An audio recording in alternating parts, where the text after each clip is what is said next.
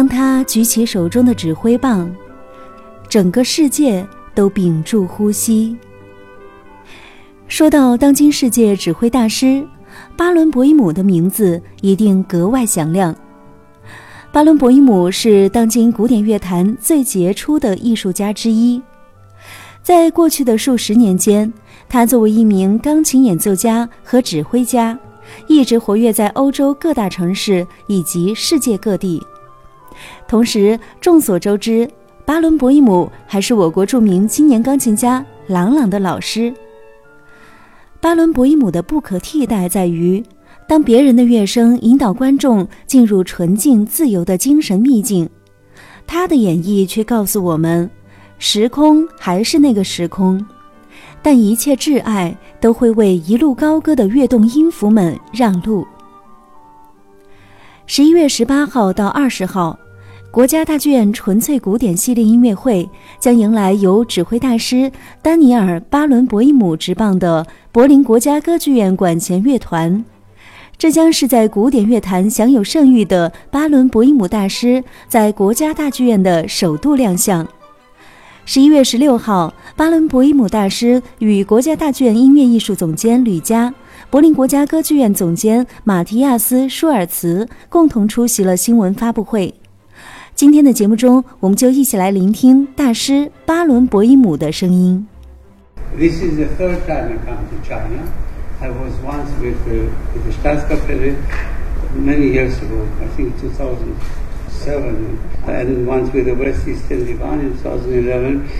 其实这已经是我第三次来中国了。那我第一次是和呃柏林国家管弦乐团，二零零七年来的，然后二零二零一一年又来过一次。那么二零一八年今年我来到了国家大剧院。我昨天有幸下午的时候来到了国家大剧院参观，也看到了所有的员工。我参观了音乐厅，参观了歌剧院，也参观了戏剧场。我不得不说，这是一个独一无二的、世界仅有的一个艺术的集合。我非常的钦佩以及非常的感动。中国看到这样的艺术殿堂，那么在世界的其他的角落，当听到中国，总觉得是一个发展中的国家，可能想到的是中国，也许都是很物质、很经济层面上面的问题。但是这一次，我看到了中国在文化上面的发展，我看到了中国北京作为中国的首都，在文化上是占有了多么制高点的一个位置。我不得不说，现在在呃乐团出现的中国乐手的数量也是非常的增多的。上一次我记得可能是二零一一年去中央音乐学院和中央音乐学院的乐团们在一起合作，我被这些乐手所钦佩，他们的专注度、他们的天赋、他们的反应力都是让人如此的震惊。我不得不说，在中国现在是一个非常完美的时代，非常好的时代，在音乐和文化这个领域上。但是也许未来，我估计会迎来更加辉煌的时候。中国的文化和音乐带给了大师如此深刻的感触。